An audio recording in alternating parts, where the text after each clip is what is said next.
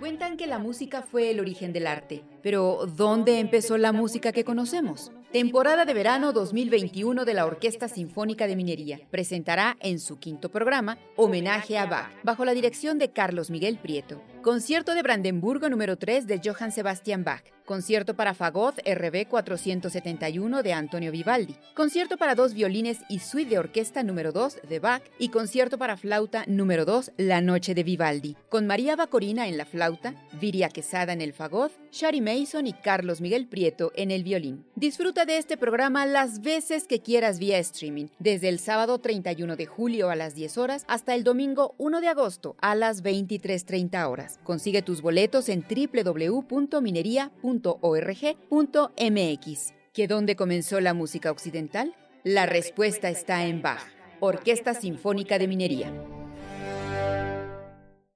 En la consulta popular del 1 de agosto, nuestras vecinas y vecinos contarán y clasificarán nuestras opiniones. Ellas y ellos son capacitados por el INE y son parte de la cadena de confianza que da certeza a los mecanismos de participación ciudadana.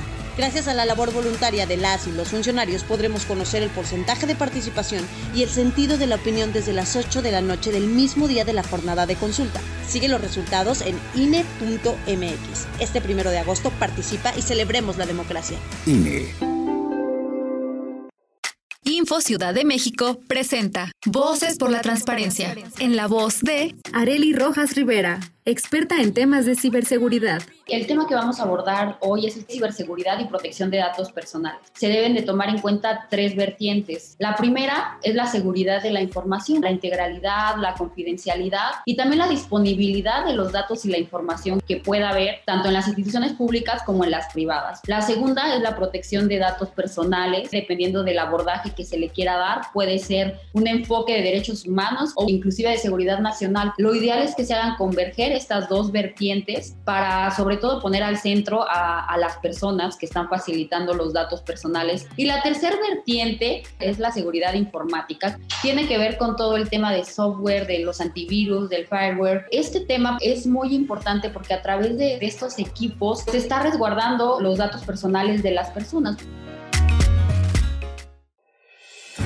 Somos Fundación UNAM una asociación civil que lleva 28 años apoyando a más de 700.000 estudiantes universitarios a continuar y concluir sus estudios. Hoy, tú puedes apoyarlos a cumplir sus metas. Entra en www.fundacionunam.org.mx diagonal asociate y cambia su futuro. Asociate y dona a Fundación UNAM.